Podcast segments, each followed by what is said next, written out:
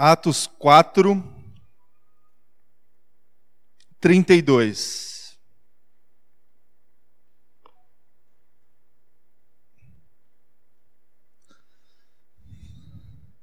Vou colocar aqui o púlpito no centro, né? Tá meio torto. Todos encontraram aí? Os irmãos e irmãs acreditam que o Espírito Santo ele pode falar aí no teu coração através da palavra, amém? Então é isso que a gente vai fazer aqui. A gente vai é, refletir em cima das Escrituras, mas com a fé no coração de que quem faz a obra é o Espírito Santo. Não, não é, não são as palavras que direi aqui, nem a estrutura que montei, mas é a ação do Espírito Santo. Então abra o teu coração, abra aí o teu uh, exerça a sua fé. Né? A gente precisa exercitar a nossa fé e a gente faz isso quando a gente lê a palavra. Então faça isso agora é, em nome de Jesus. Eu vou ler aqui a partir do versículo 32. Diz assim o texto: Da multidão dos que creram, uma era a mente e um o coração. Ninguém considerava unicamente sua coisa alguma que possuísse, mas compartilhavam tudo o que tinham.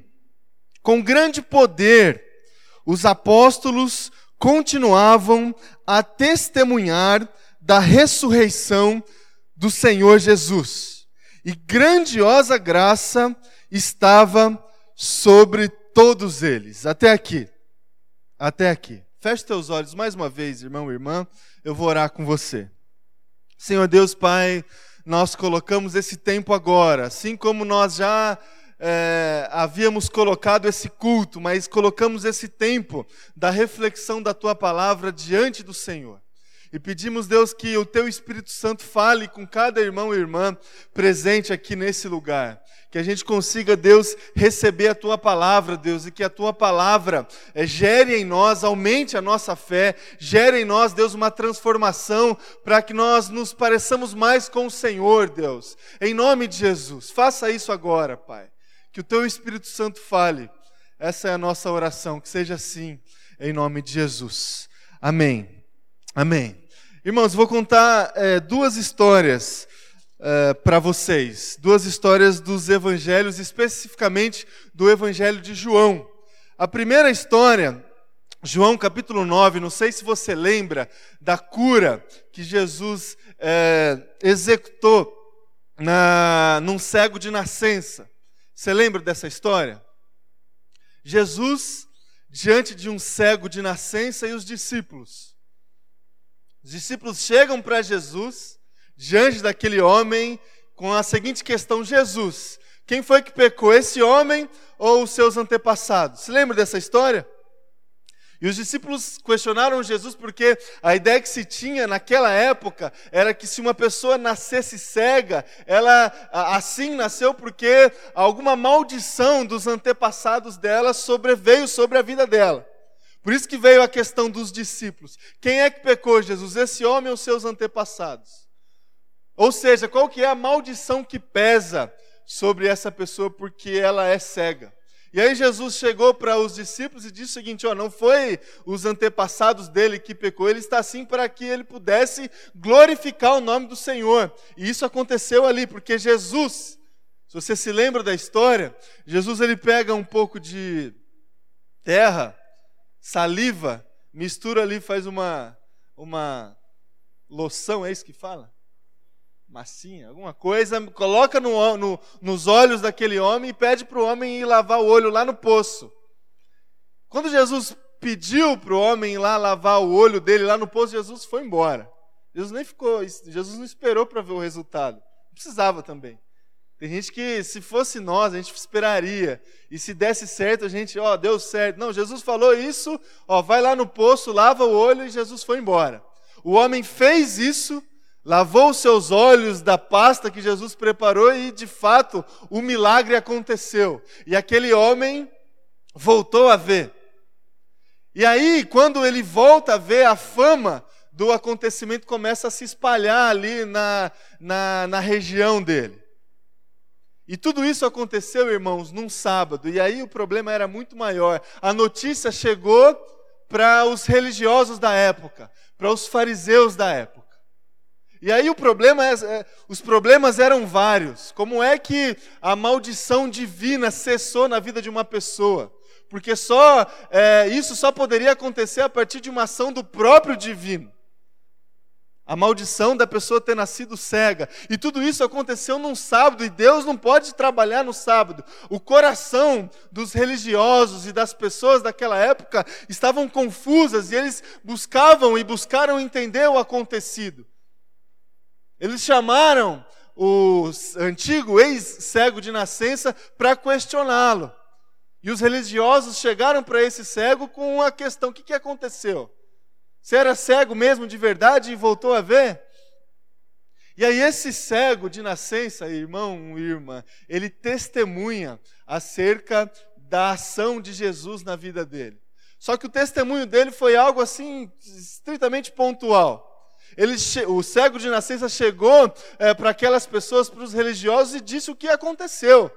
Ele chegou para aquelas pessoas e falou o seguinte: Olha, eu não sei, um sujeito chamado Jesus chegou até mim, fez uma mistureba ali com a saliva própria e com a areia, mandou eu colocar nos meus olhos e lavar no poço. Eu fiz isso, lavei os meus olhos no poço e o que eu sei, e o que eu posso dizer a vocês é o seguinte: eu estou vendo agora. E aí a pergunta dos religiosos, a segunda pergunta foi o seguinte: quem é esse Jesus? Para onde que esse Jesus foi? Você conhece esse sujeito? E a resposta do cego de nascença foi o seguinte: ó, não sei. Não sei quem é Jesus, não sei para onde ele foi. O, a única coisa que eu sei é que eu era cego e através de, de um milagre que ele fez por mim, eu, agora eu não sou mais cego. Esse foi o testemunho do cego de nascença. E aí a história continuou, mandou chamar os pais e eles não sabiam, eles não tinham muita informação de Jesus para contar para aqueles religiosos. A única informação que eles tinham era acerca do acontecimento. A pessoa era cega e não é mais a partir da ação de Jesus. A segunda história que eu gostaria de contar para você está no mesmo Evangelho de João, capítulo 12. A história de Jesus e a relação que ele tinha com Lázaro. Você conhece um pouco dessa relação. Lázaro era o irmão da Marta e da Maria. Os três irmãos eram muito próximos de Jesus. Muito próximos. Lázaro foi aquele que Jesus ressuscitou. Você conhece a história? Lázaro morreu as irmãs foram atrás de Jesus, Jesus, Lázaro morreu, a gente precisa do Senhor. E a ideia que se tinha era que Jesus precisava chegar até o local onde Lázaro estava morto num período é, anterior ou antes de três dias, porque era a ideia que se tinha que se alguma coisa pudesse acontecer, seria nesse período de três dias. Passou três dias, Jesus não chegou, Jesus chegou no quarto dia. E ainda assim executou e efetuou o milagre. Lázaro é, ressurgiu dentre os mortos a partir da, do milagre de Jesus. E essa notícia correu também. Assim como corria todas as experiências de milagre de Jesus, a notícia corria, e essa notícia correu. E certo dia, irmão e irmã, Jesus chegou na casa deles e eles prepararam um jantar para Jesus. Está lá em João capítulo 12. E aí a cena era o seguinte: Marta fazendo o jantar, obviamente, porque Marta era que ficava fazendo as coisas. Lembra? Outra história, quando Jesus chegou na casa de Marta e Maria. Marta é a que cuida de tudo, e Maria é a que fica ali aos pés de Jesus. E aconteceu da mesma forma.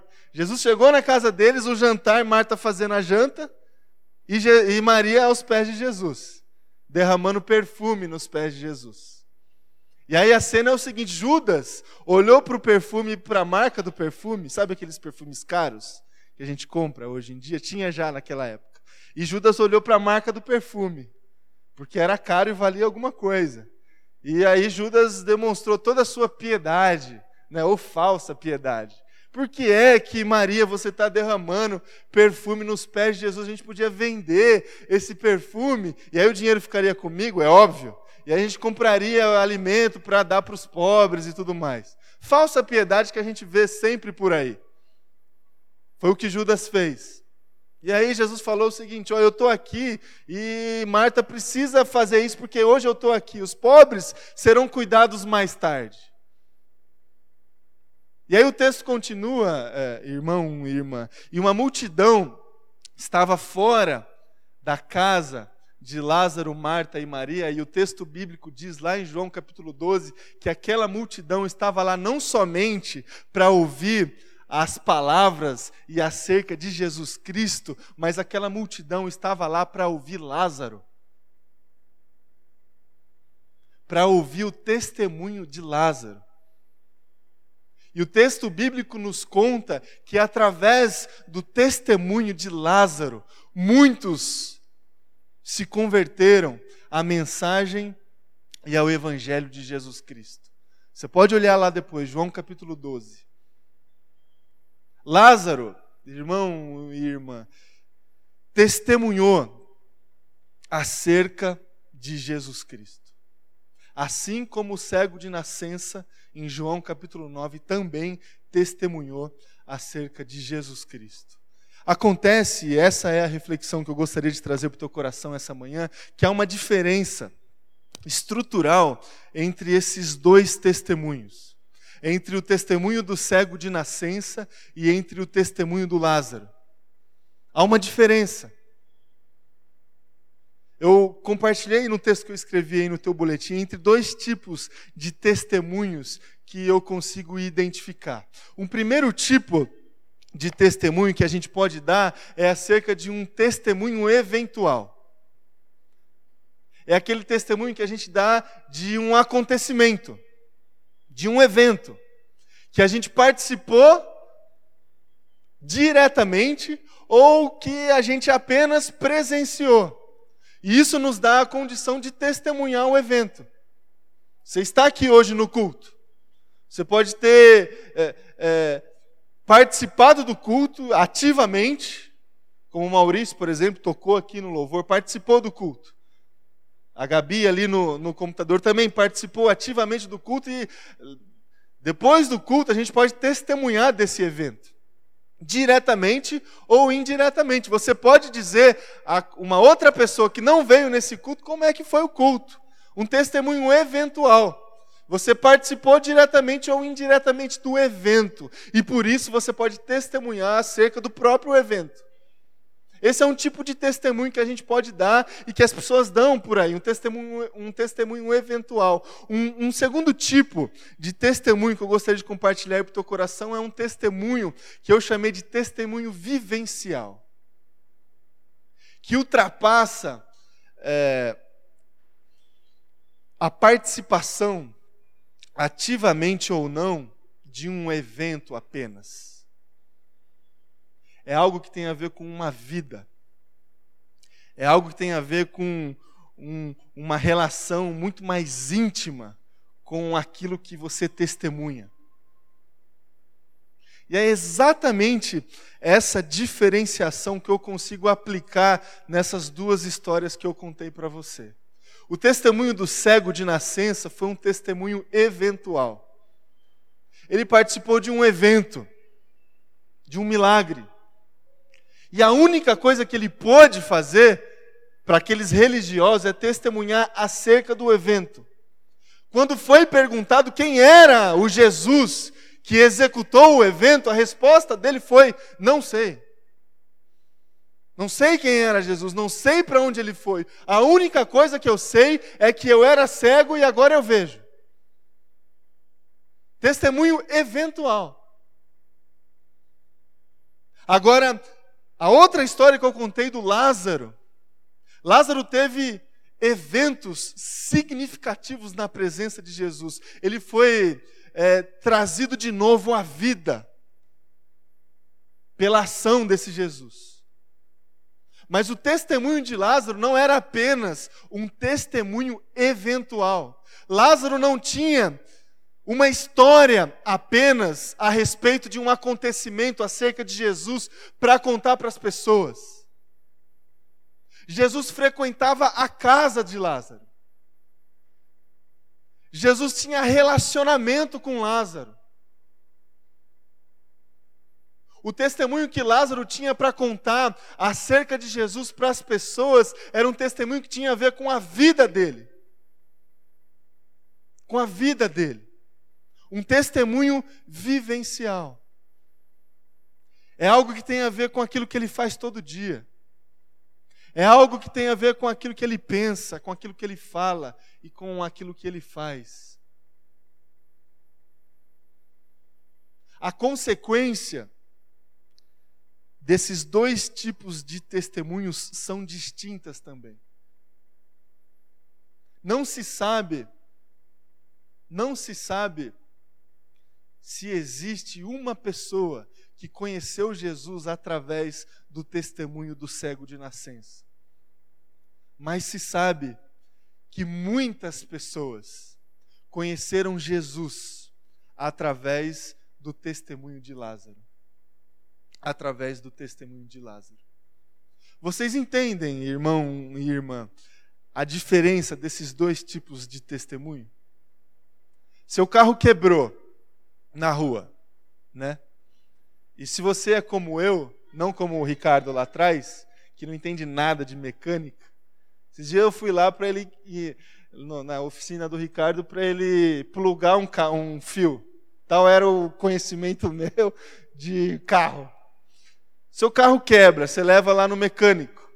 E aí lá não está funcionando, o mecânico mexe lá um monte de coisa. Troca peça, bota o cabo, não bota o cabo, o carro volta a funcionar. Aí você volta para casa. A tua esposa te pergunta: o que, que aconteceu? Ah, o carro quebrou e eu levei lá no, no mecânico. Ele trocou uma peça, plugou um cabo e o carro voltou a funcionar.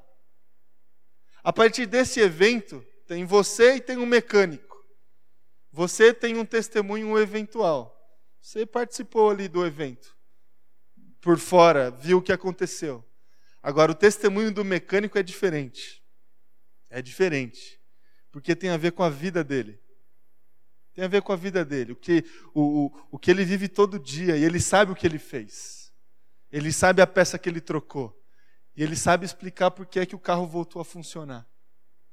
A pergunta, a pergunta fundamental que eu gostaria de trazer para o teu coração é, essa manhã é o seguinte: o teu, o teu testemunho acerca de Jesus Cristo é um testemunho eventual ou o teu testemunho acerca da vida de Jesus Cristo é um testemunho vivencial.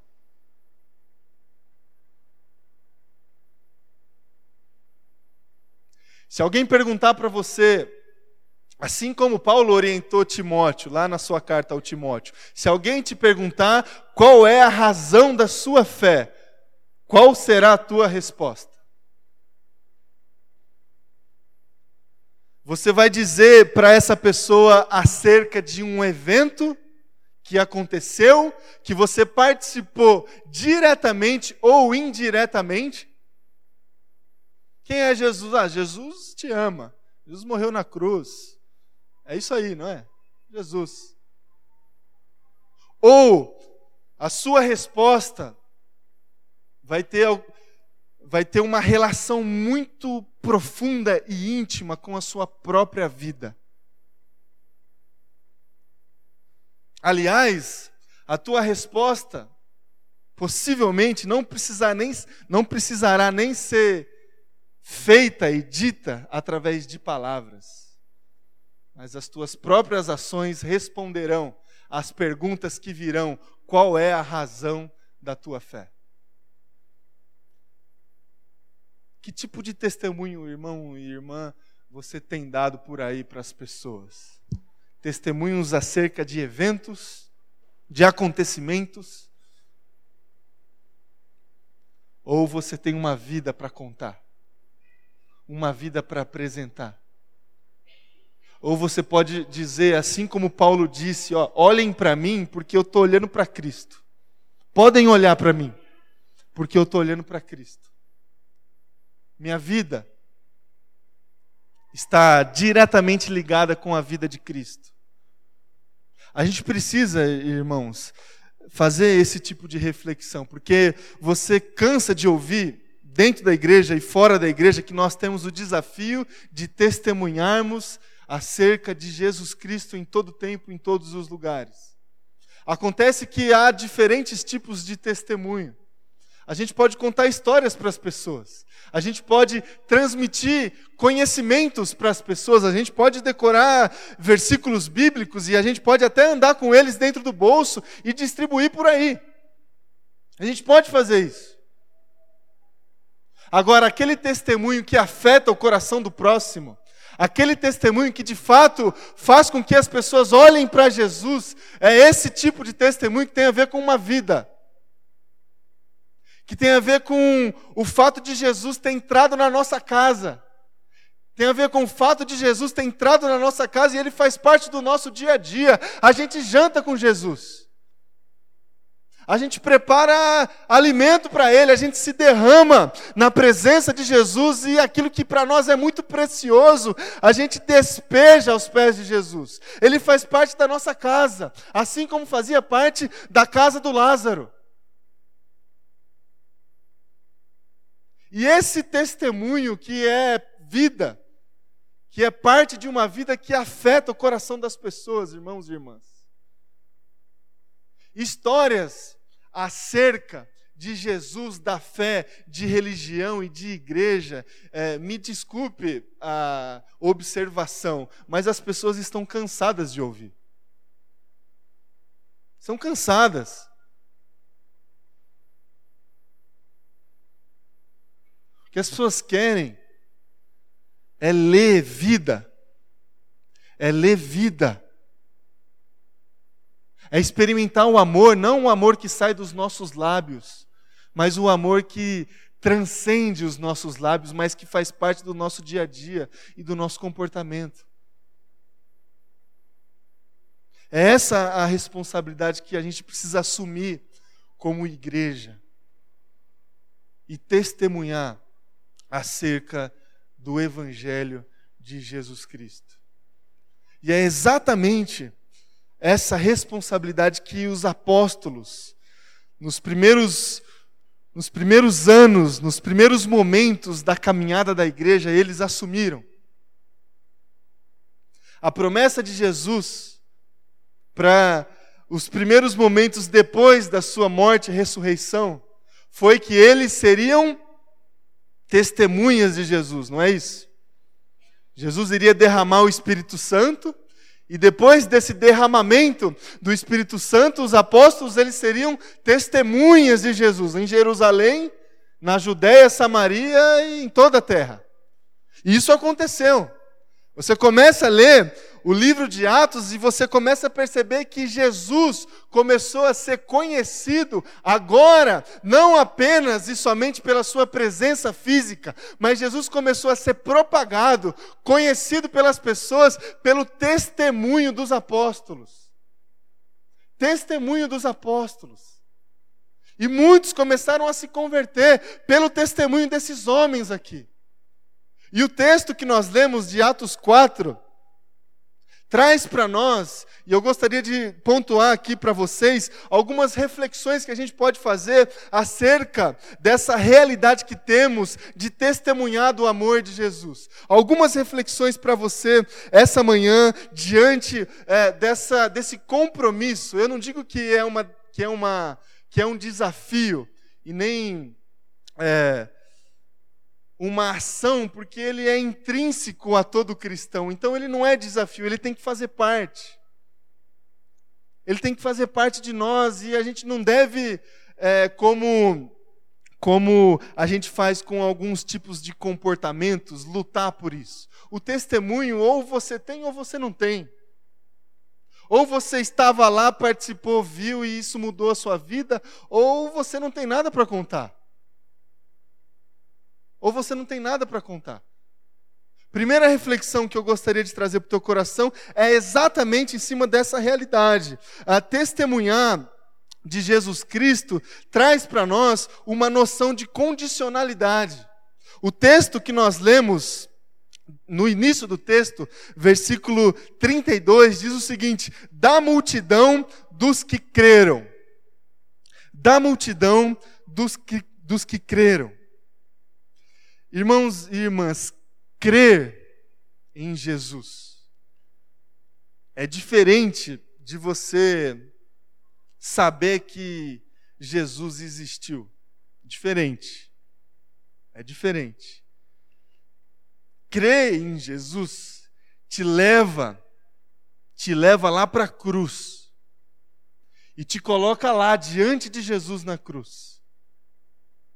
E de uma forma espetacular e é, milagrosa, te faz testemunha daquele acontecimento.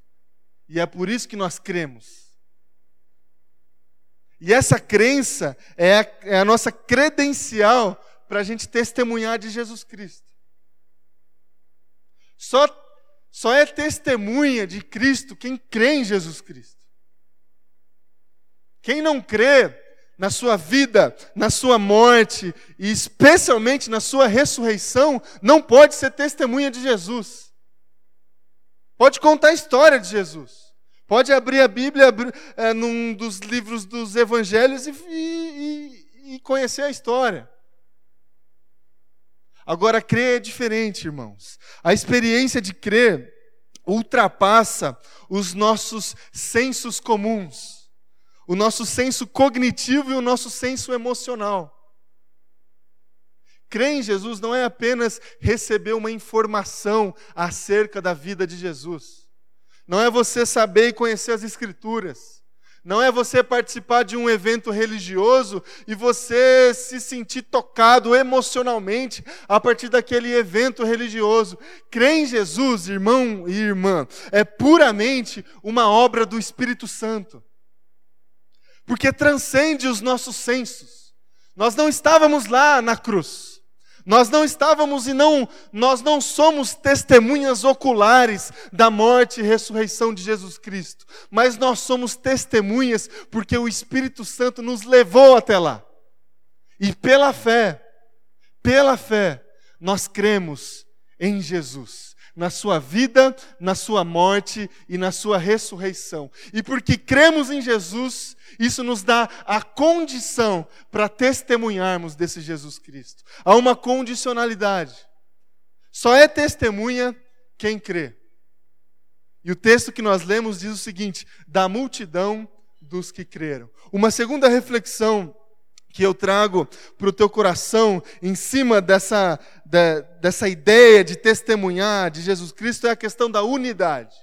O texto que nós lemos, lemos diz o seguinte: uma era a mente e um o coração.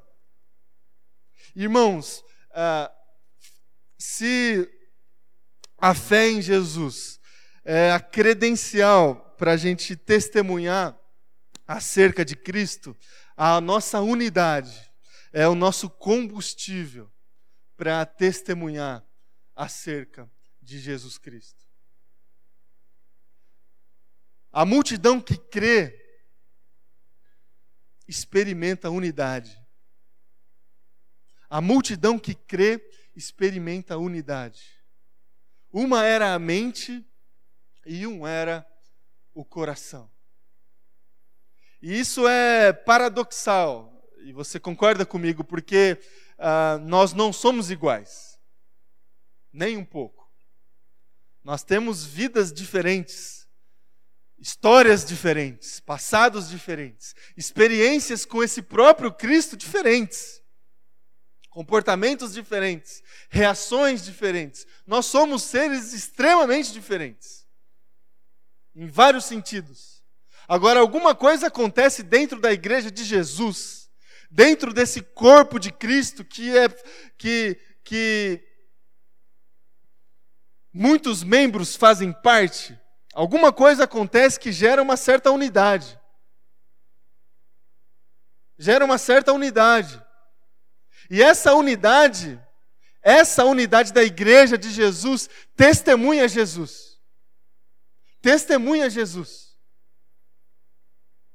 Há alguns aspectos, irmãos e irmãs, que a gente precisa é, que a gente precisa nos linkarmos, porque esse link, esses links que fazemos e faremos, de alguma forma também vai testemunhar do amor de Jesus. quando um só é o coração e uma só é a mente, Jesus Cristo, Jesus Cristo é testemunhado. E isso só acontece pela ação e pela, é, pelo desdobramento do amor desse Jesus nos nossos corações. Por isso que a gente fala de amor o tempo todo. Porque é o amor que estabelece os nossos vínculos de igualdade e de unidade. É o amor. A experiência da unidade ultrapassa as nossas diferenças de personalidade e comportamento. É puramente o amor sendo praticado. É puramente o amor sendo praticado. Uma casa dividida, irmão e irmã, não consegue testemunhar do amor de Jesus de forma alguma. De forma alguma. Você pode até crer em Jesus, mas se a casa estiver dividida, se não tiver unidade na casa, o amor de Jesus ele não é testemunhado no coração das pessoas. Apesar das nossas diferenças. Apesar das nossas diferenças. Unidade é a segunda reflexão que eu faço. A terceira reflexão que eu faço a partir desse texto que nós lemos de Atos 4 é a questão do desprendimento. O texto que nós lemos diz o seguinte: ninguém considerava unicamente sua coisa alguma. Ninguém considerava unicamente sua coisa alguma. A crença, a fé em Jesus era a credencial. A unidade, através do amor, era o combustível. E o desprendimento, irmão e irmã, é o nosso aprendizado. É o que a gente tem buscado aprender desde o início. Desde quando nós nos entregamos a Jesus. Porque até então a gente achava que tudo era nosso, não é?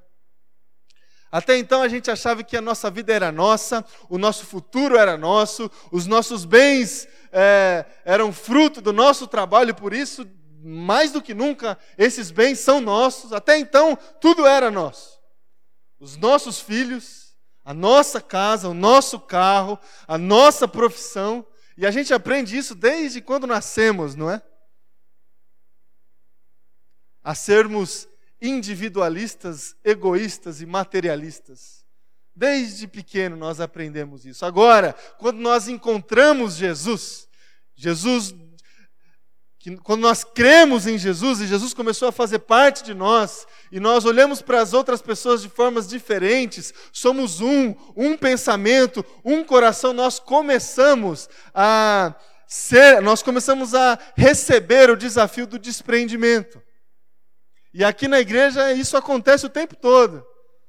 E você é desafiado a entregar, entregar. Essa palavra, entregar, você ouviu não sei quantas milhões de vezes, se você já é cristão há algum tempo. Entregue o seu futuro ao Senhor. Entregue os teus filhos para o Senhor. Entregue os teus bens para o Senhor. O desprendimento. Desprendimento é um aprendizado que vai fazer parte da nossa vida até o final até o final, porque vez ou outra a gente atrai alguma coisa, e vez ou outra a gente pensa que alguma coisa é nossa, não é isso? Desprendimento, um aprendizado, um aprendizado contínuo, e um aprendizado que também testemunha do amor de Jesus. Também testemunha do amor de Jesus.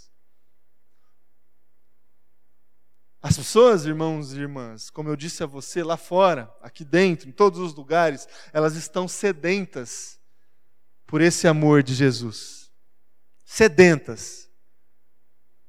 E quando algum ato de desprendimento é executado com uma motivação de amor, Jesus ele é testemunhado e o amor dele alcança o coração das pessoas.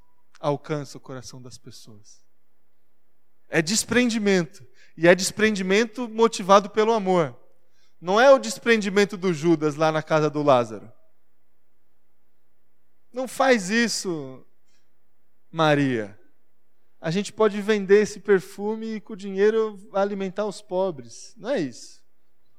O desprendimento que é feito na praça pública que Jesus Cristo criticou para todo mundo ver. Não é esse tipo de desprendimento.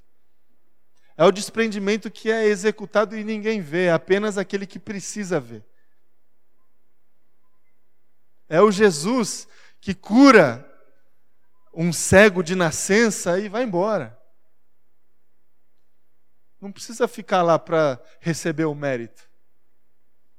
E vai embora, e ninguém sabe para onde ele foi. É um Jesus que cura uma pessoa e pede para essa pessoa volta para tua casa e não conta nada para ninguém não.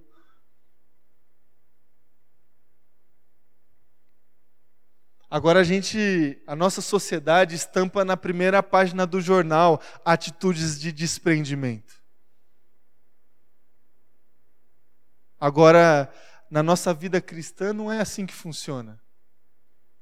Não é assim que funciona. Desprendimento sem sem olhar o benefício disso, se é que existe algum tipo de benefício, porque desprendimento a gente está perdendo alguma coisa teoricamente. Uma quarta reflexão que eu faço aí para o teu coração em cima do testemunhar Jesus é em relação ao poder. Isso é importante, irmãos. O texto que nós lemos diz o seguinte: com grande poder. Se a fé em Cristo Jesus era credencial, se a unidade é o combustível, se o desprendimento é o nosso aprendizado, o poder é a nossa força. É a força que temos, e essa força não é nossa, para testemunharmos Cristo.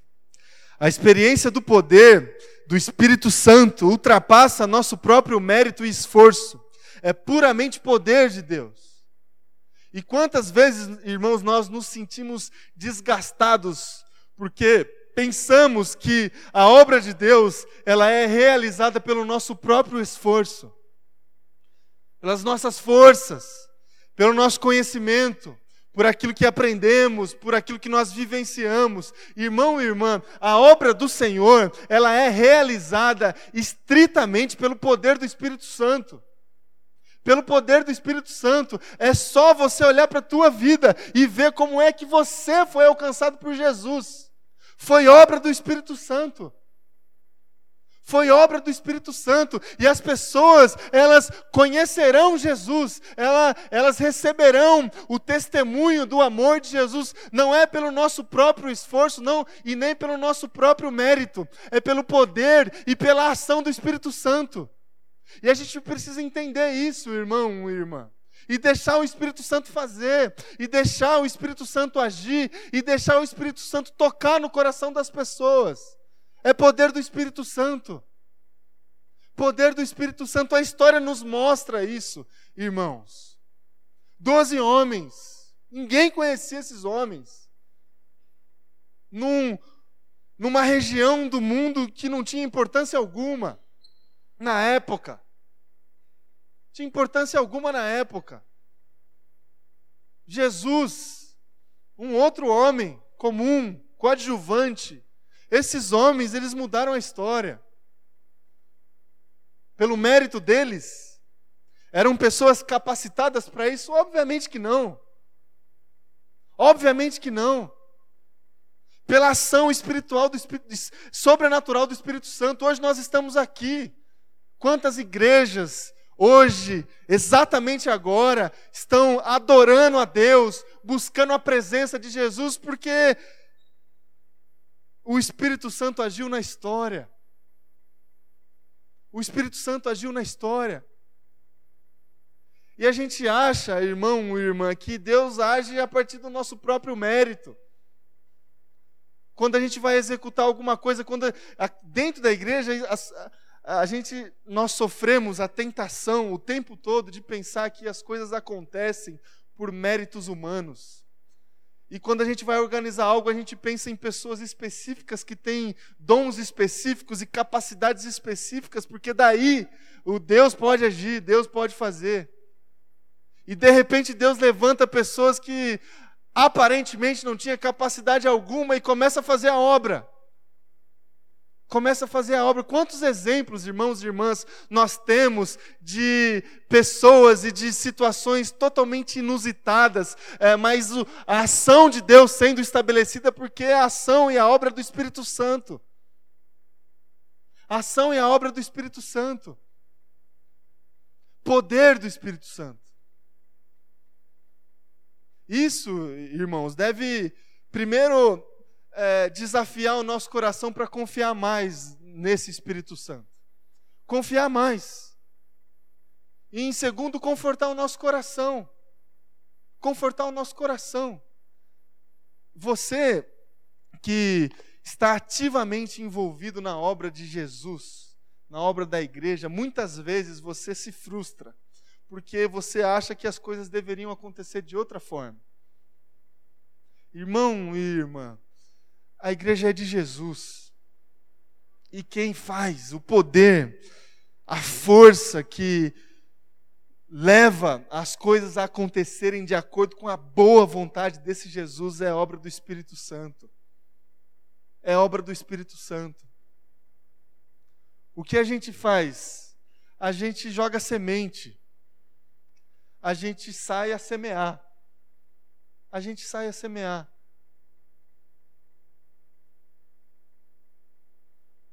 A ação é obra do Espírito Santo. O poder que temos para testemunhar do Evangelho é obra do Espírito Santo. Confie nisso e saiba disso. Uma, uma quinta e última reflexão que eu trago aí para o teu coração acerca de, te, de testemunharmos de Jesus Cristo é em relação à graça. O texto que nós lemos termina da seguinte forma: E grandiosa graça estava sobre eles.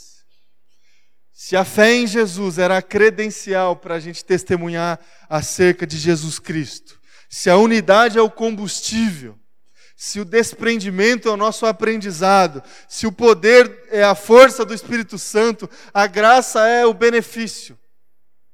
A graça é o benefício para testemunharmos de Jesus. A experiência da graça é, de Deus ultrapassa nossas relações de mérito é puramente o próprio amor de Jesus. É puramente o próprio amor de Jesus. Os parâmetros na presença e na,